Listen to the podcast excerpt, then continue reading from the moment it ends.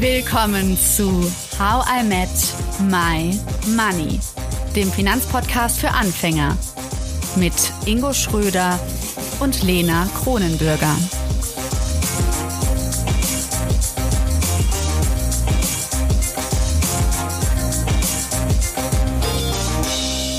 Hallo Ingo. Hallo Lena. Heute sprechen wir aus psychologischer Sicht über die Frage, wann ist genug genug? Wann reicht's? Wann sollten wir einfach mal sagen, ich bin zufrieden, ich brauche nicht mehr?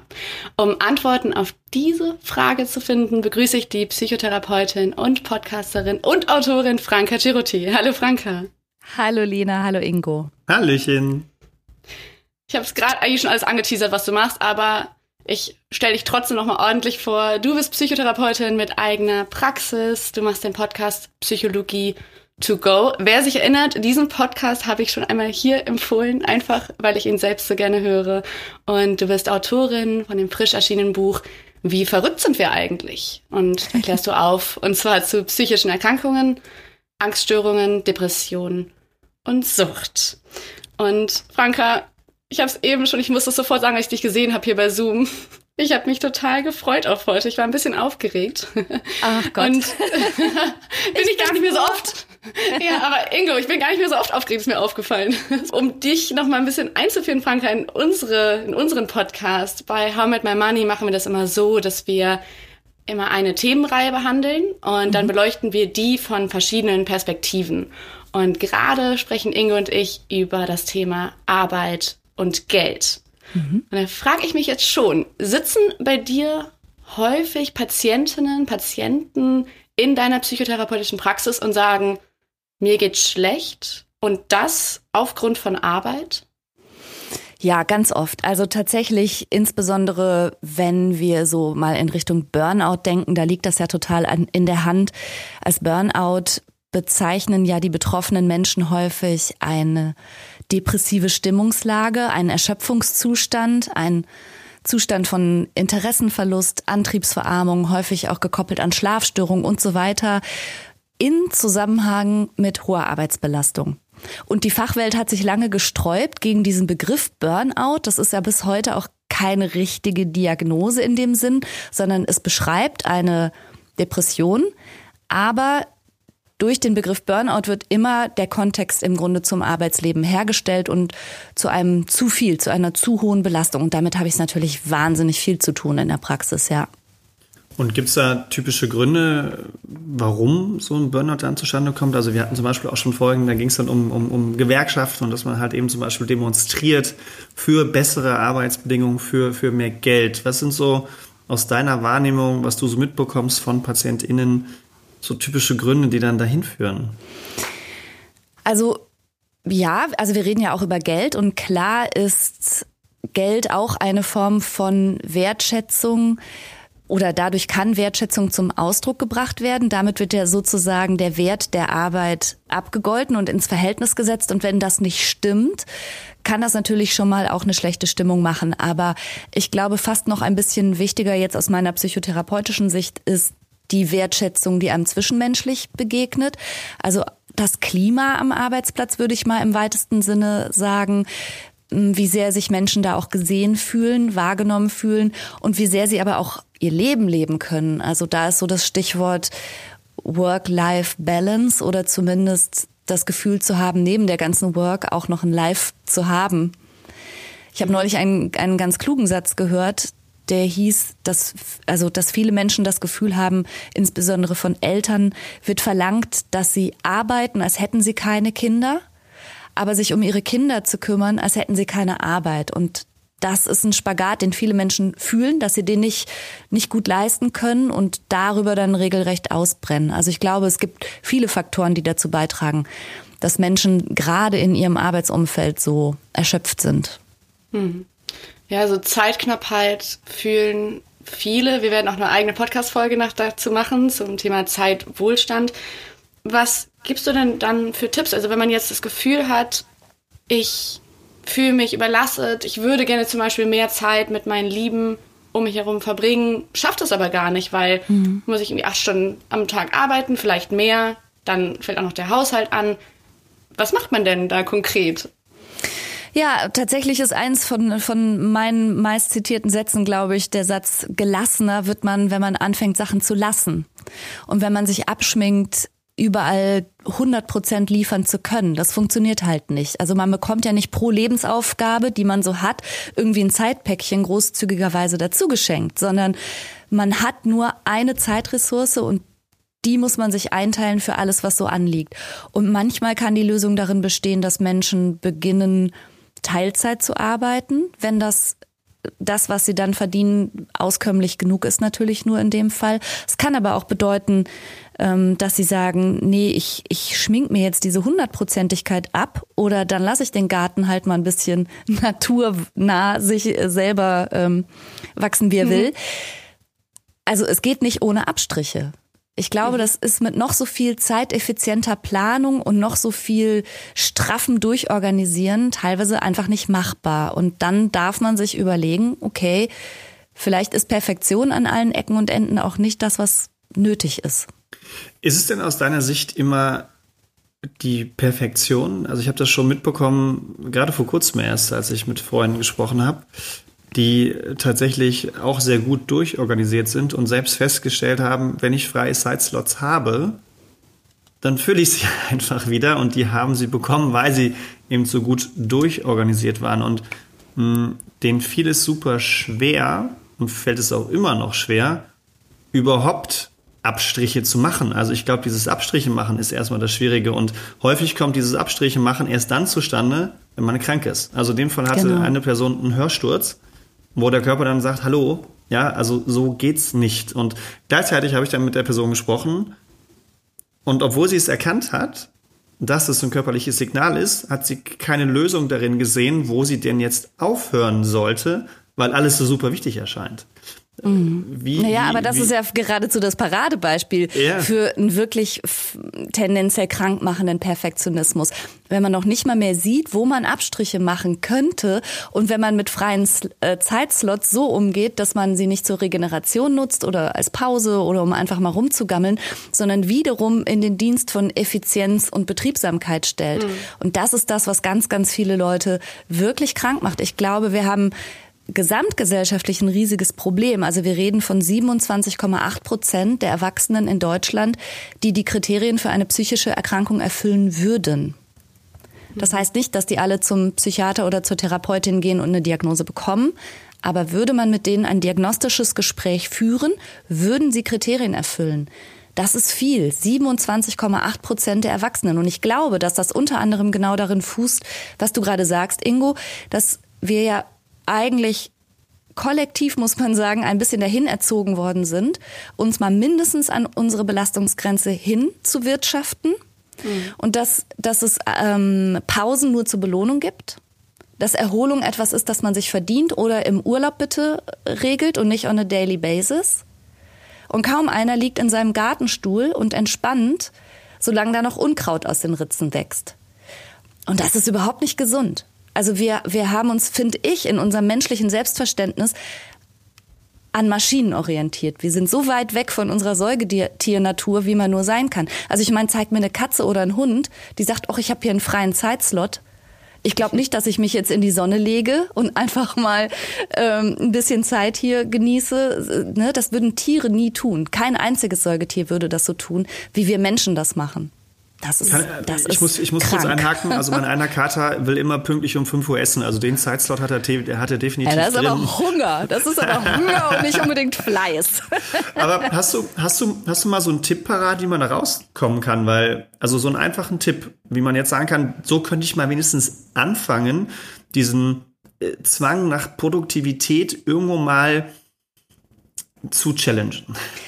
Also tatsächlich als Psychotherapeutin gebe ich ja in der Regel gar keine Tipps. Die Leute wünschen sich immer so einen einfachen Tipp und wenn es so einfach wäre, dann würde Therapie ja nicht 40 oder sogar 80 Stunden dauern. Dann würde ich sagen, hier kommt der goldene Tipp, halte ich bitte dran, fertig ist die Laube. So funktioniert es natürlich überhaupt nicht, sondern natürlich wäre dann die Idee, wenn ich merke, ich bin die ganze Zeit von so einem Produktivitätszwang getrieben, ich stelle meine gesamte Freizeit auch noch unter irgendeinen Effizienzdruck, ich lese äh, nur allgemeinbildende Literatur, die mich auch wirklich weiterbringt, statt einfach mal ein Roman. Also ich bin im Grunde gedanklich ständig mit Selbstoptimierung beschäftigt. Dann würde ich mich fragen und würde das auch in der Therapie anregen, mal drüber nachzudenken, warum? Warum genügst du denn nicht? Warum bist du denn so ein Human Doing statt ein Human Being? Was ist denn bei dir los? Ähm, da würde ich nach biografischen Ursachen forschen, da würde ich nach Glaubenssätzen forschen. Und dann kommen die Leute in der Regel selber darauf, wo sie anfangen können, mal ein bisschen gelassener zu werden, im Sinne von auch mal was lassen zu können. Aber es gibt nicht den einen Tipp, der für alle funktioniert. Aber die Fragen waren schon ganz gut. ja, ich hatte in der letzten Folge erzählt, dass ich so auch so gestresst war und von dieser Zeitknappheit irgendwie mich so bedrängt gefühlt habe. Und dann habe ich ja diese Digital Detox Woche gemacht und ich war am Meer und dachte, wie verrückt es ist, dass wenn ich am Meer stehe, mein Kopf so klar ist und mhm. nichts mhm. kommt irgendwie, was mich ablenkt oder was stört oder was mich treibt, sondern ich will dann einfach da atmen. ja, genau. Ist es das, was also wir machen können als Menschen? Wie Säugetiere, wie du beschrieben hast, zurück zur mhm. Natur? Oder ist, also ja, also tatsächlich in der Natur spüren viele Menschen diese Verbindung auch. Ne? Also dass ja letztlich alles in der Natur um, um, uns herum ist Phasen unterworfen, ist einem gewissen Rhythmus unterworfen von mal Beschleunigung und dann wieder zurückfahren, mal Wachstum und dann eben auch wieder Stagnation und irgendwas wird abgeworfen und es gibt hell und es gibt dunkel. Und das spürt man stärker, wenn man so wie du sich einfach mal ans Meer stellt und sich dem mit allen Sinnen aussetzt. Aber das ist natürlich nicht die tägliche Realität von den meisten Menschen, sondern die meisten Menschen sind extrem getaktet. Und ich glaube, was wir auch verlernt haben, ist so die richtigen Maßstäbe anzusetzen. Also, dass wir denken, Zeit ist so das Hauptproblem und dabei übersehen, dass Zeit für etwas zu haben nicht gleichbedeutend ist mit, ich habe auch ausreichend Energie dafür. Aber das, das denken manchmal Menschen gar nicht, sondern die, sie denken, hier ist ein Zeitslot und der muss gefüllt werden. Schließlich habe ich Zeit anstatt mal in sich reinzuspüren, ja, und wie ist mein Energiehaushalt? Habe ich auch die passende Energie dafür? Das ist alles so ein Denken, das uns komplett verloren gegangen ist, glaube ich. Äh, kann ich total bestätigen. Ich habe ähm, aktives Gammeln eingeführt, also nicht aktiv, aber ich gammel einfach, weil ich weiß, in der Zeit habe ich keine Energie. Ja. Ähm, ich schaffe aber in der Zeit, wo ich Energie habe, ein Vielfaches davon und es ist so im viel mehr energetischen Haushalt, also so go with the flow, sagt man ja immer. Ja, aber ja, total. Das, da steckt ja genau das dahinter. Jetzt, jetzt, jetzt haben wir aber das Thema Energie und Zeit aufgebracht. Jetzt ist es ja bei manchen so, okay, ähm, sie brauchen aber das Geld äh, und äh, selbst optimieren sich deswegen vor allem auf der Arbeit. Also wir hatten ja auch das Thema äh, schon in Streiks, dass man dann halt äh, drei, vier, 500, 520 Euro Jobs hat, was eigentlich illegal wäre. Ja, aber man, man, man äh, selbst organisiert sich ja durch auf Basis von, von Geld.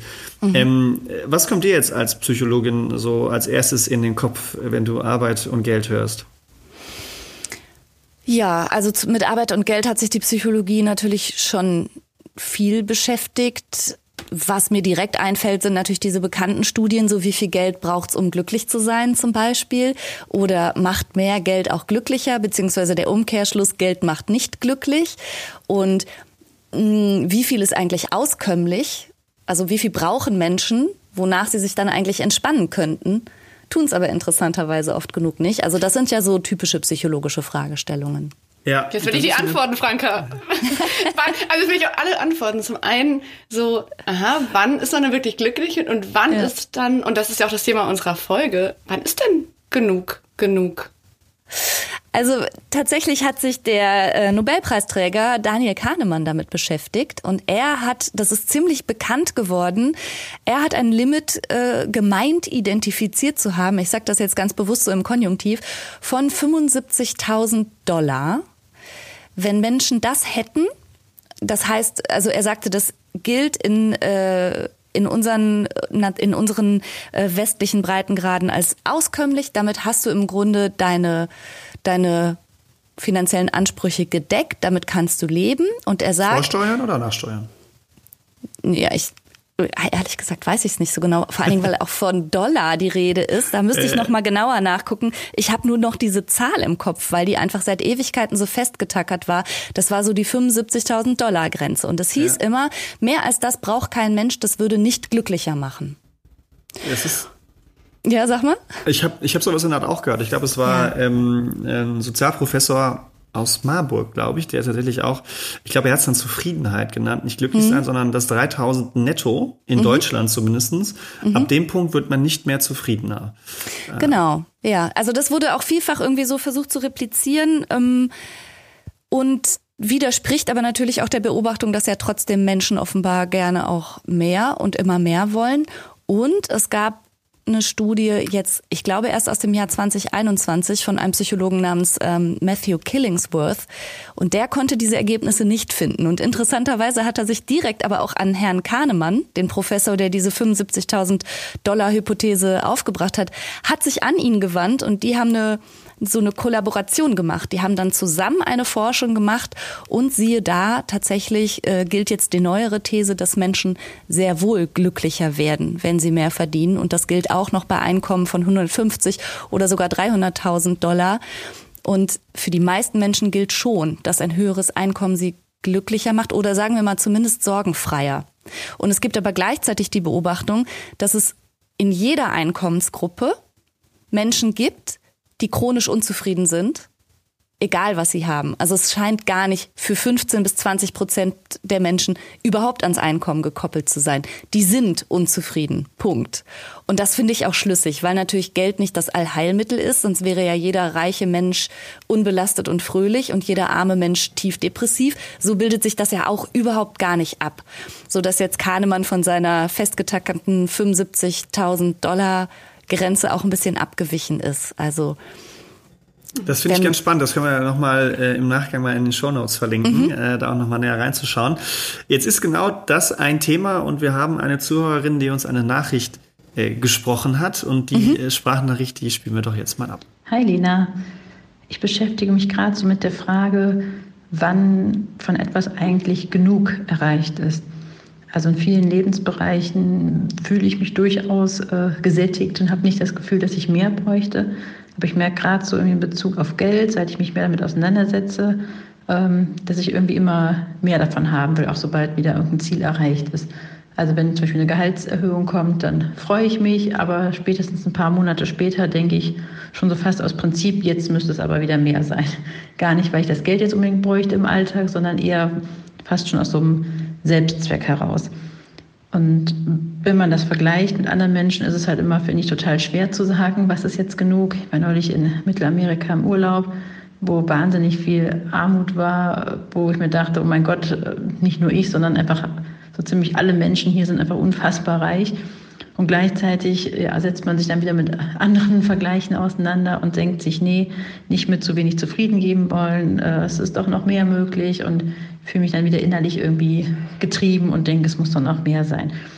Genau, deswegen wäre so meine Frage an euch, woher weiß man eigentlich, wann es genug ist? Ja, woher weiß man, wann es eigentlich genug ist? Das fragt Susanne. Franka, was denkst du?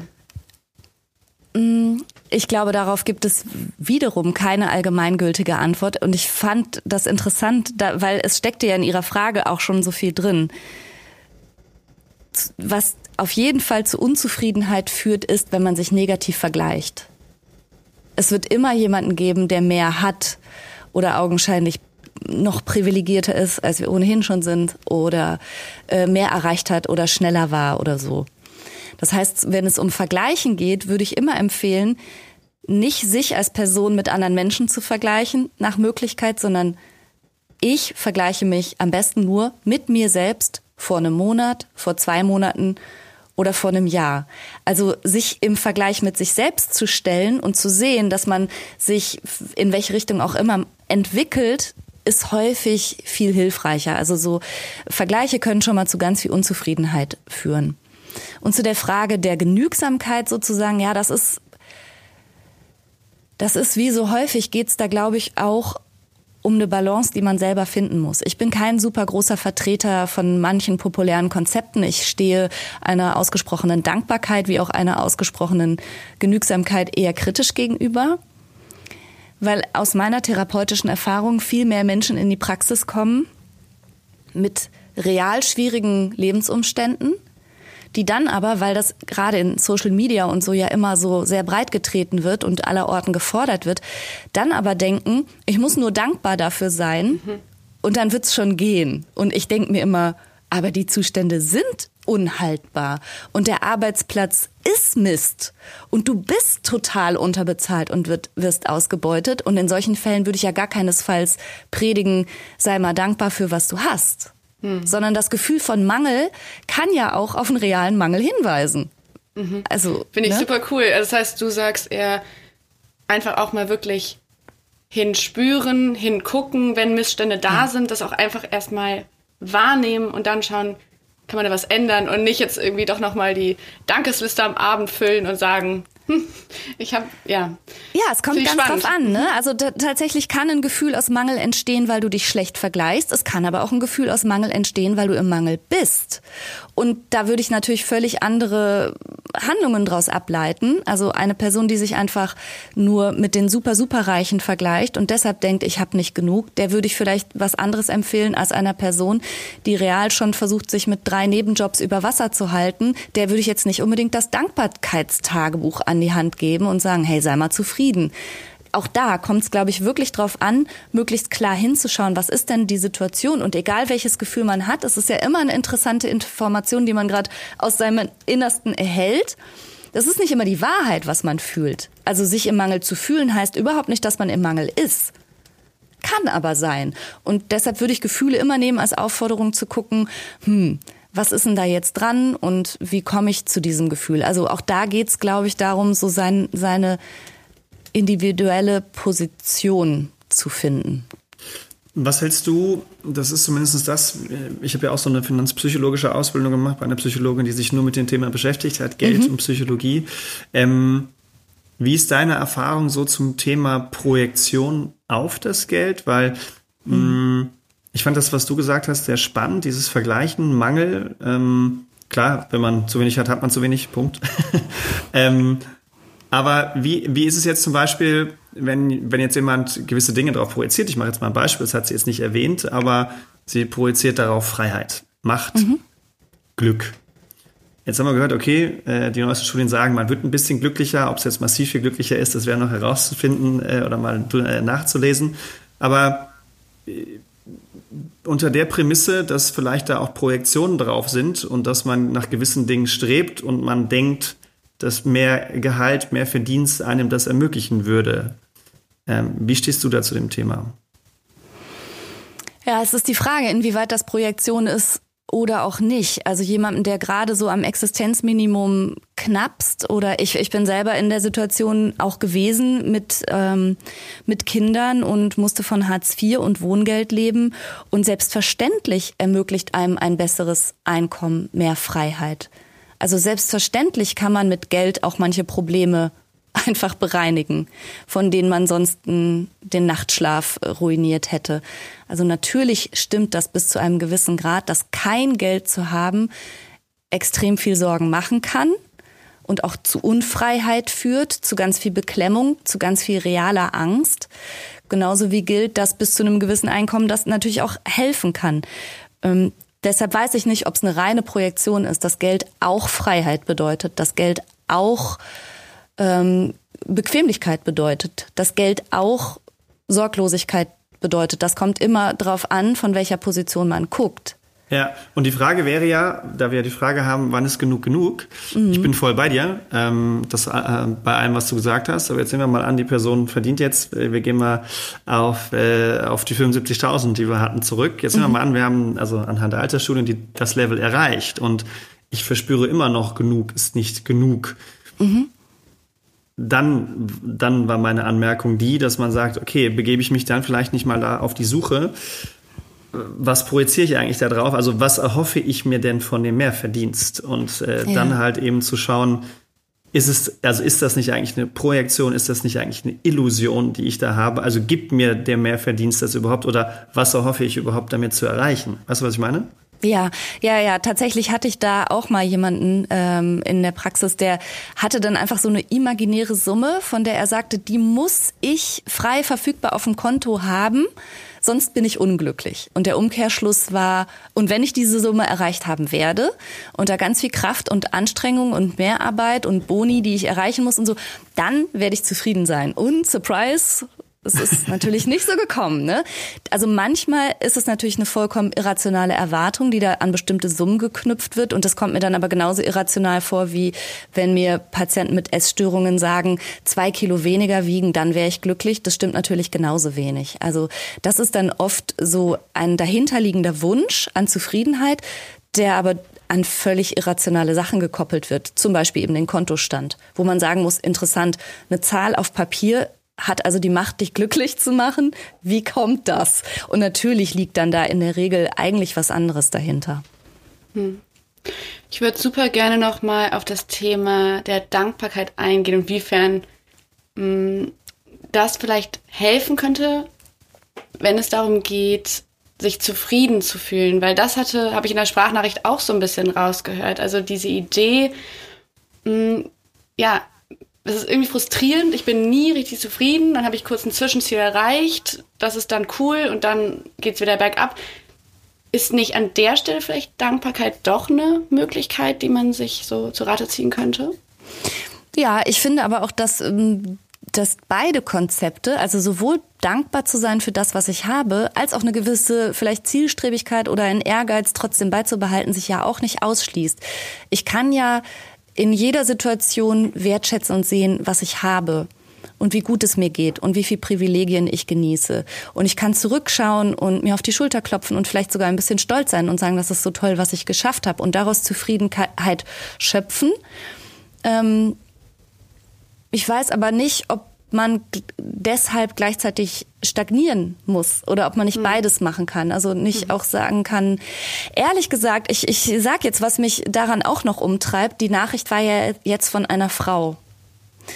Und vielleicht ist das auch nur mein feministisches Herz, was da sofort äh, anspringt und mein feministischer Kampfgeist, dass ich denke, nee, Ganz ehrlich, ich bin auch der Meinung zutiefst, dass die Welt viel mehr Frauen, reiche Frauen mit Macht und Einfluss braucht und dass ausgerechnet eine Frau nach Dankbarkeit und Genügsamkeit fragt und sich fragt, wann ist endlich genug. Wenn sie drunter leidet, ne? wenn sie sagt, ich bin so getrieben und mein eigener Ehrgeiz zerfrisst mich und ähm, ich halte mich selber nicht aus, weil ich mich selber so unter Druck setze, ist das natürlich ein anderer Schnack. Da müsste ich jetzt viel mehr über diese Hörerin wissen ach, aber mich stört irgendwie auch so ein bisschen das Konstrukt, weil ich gerade halt glaube, dass es vor allen Dingen auch an Frauen gerichtet ist. Sei mal zufrieden, sei mal genügsam, sei mal dankbar mit dem, das du hast und sich so den eigenen Ehrgeiz abzuklemmen, mhm. weiß ich nicht so genau.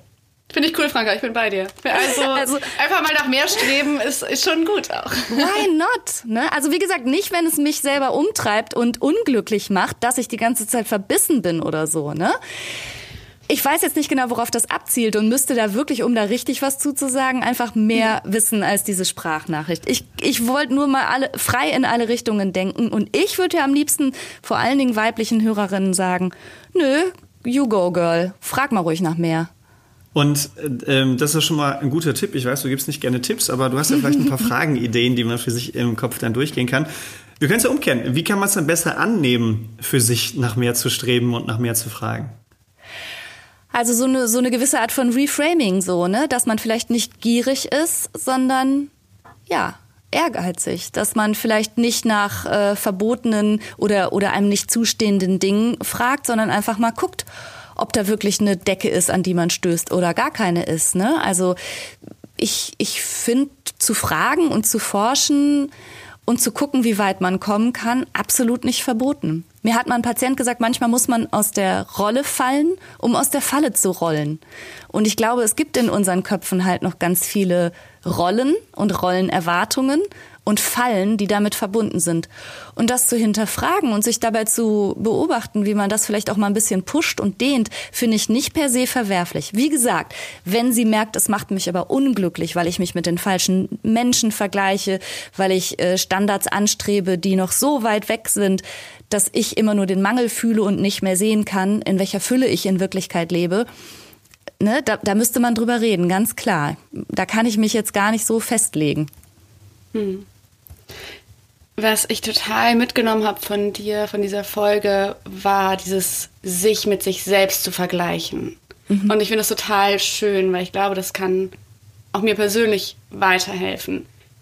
Wie ist es aber, wenn man dann sieht, es gibt nicht nur dieses Mehr, dieses nach vorne, sondern mhm. es gibt auch im Leben einfach mal einen Rückschritt und dann geht es wieder nach vorne und so weiter. Also ja. wie geht man persönlich damit um, dass das Leben eben nicht irgendwie eine Zugfahrt ist, die einfach nach vorne immer geht, sondern da gibt es auch mal Umwege und Wirrungen. Und ja. Ähm, ja. Das ist halt total das Leben, ne? Und das auch in Kauf zu nehmen und äh, damit zu rechnen, dass Leben nie linear aufwärts verläuft. Also das, das kann ich aus meiner Praxis ja nur bestätigen. Es gibt keine linearen, krassen Aufwärtsverläufe im Leben, auch übrigens nicht in der Natur, ne? sondern wir haben es immer mit Schwankungen, mit Auf und Ab und sowas zu tun. Und ich teile das übrigens auch, was du sagst. Natürlich kann es auch ein ganz erstrebenswertes Ziel sein für Menschen, auch nochmal unter dem Stichwort Genügsamkeit, sehr bewusst in die andere Richtung zu gehen und zu sagen, ich klammer mich jetzt aus diesem gefühlten Rennen aus. Ich pflege von mir aus einen minimalistischen Lebensstil. Ich bin ganz bewusst und ganz achtsam mit meinem Konsum.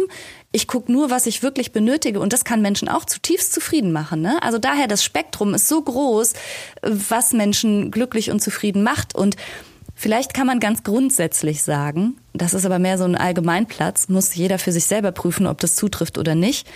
Aber häufig, wenn man sehr stark in eine Richtung schon geprescht ist im Leben, dann liegt das Entwicklungsfenster eher auf der anderen Seite. Das heißt, Leute, die krass ehrgeizig, perfektionistisch sind, sehr effizienzgetrieben, deren Entwicklungsfenster liegt halt häufig auf der anderen Seite, nämlich mal einen Schritt zurücktreten, mal auszuhalten, sich zurückfallen zu lassen, nichts zu tun und wirklich Genügsamkeit und Dankbarkeit zu üben. Und für die anderen Menschen gilt vielleicht das Gegenteil. Hey, trau dich doch mal gut. Trau dich doch mal Leistung abzurufen. Geh doch mal nach vorn und forder was, anstatt sich so zu bescheiden. Also ich glaube, gesund ist immer die Mitte mit einer Flexibilität so in beide Richtungen. Franka, ich kann mir vorstellen, dass nicht nur Ingo und ich gerade ein Lächeln auf den Lippen haben, sondern alle in unserer Community. Ich danke dir für ja, diese Tipps, die keine Tipps waren, die Denkanstöße und Impulse. Und danke, Susanne, für die Sprachnachricht. Vielen Dank. Vielen Dank. Und dann äh, bis demnächst, würde ich sagen, und euch noch einen schönen bis Tag. Dann. Ciao. Tschüss. Danke, dass du zugehört hast und toll, dass du ein Teil von How I Met My Money bist. Wir hoffen, dir hat diese Folge gefallen. Um keine Folge zu verpassen, klick einfach direkt auf den Abonnieren-Button auf Spotify, Deezer und Apple Podcasts. Für weitere Tipps und Tricks und Informationen, damit du dein Geld und dich besser kennenlernst, folge uns auf Instagram, Twitter, Facebook und LinkedIn. Dort kannst du uns auch immer schreiben, falls du Fragen, Feedback oder Themenwünsche hast. How I Met My Money wird gesponsert von der Maiwerk Finanzakademie. Spannende Online-Kurse für deine finanzielle Zukunft zu ETFs, Immobilien und Altersvorsorge. Natürlich gibt's für dich Rabatt. Schau dafür einfach in die Show Notes.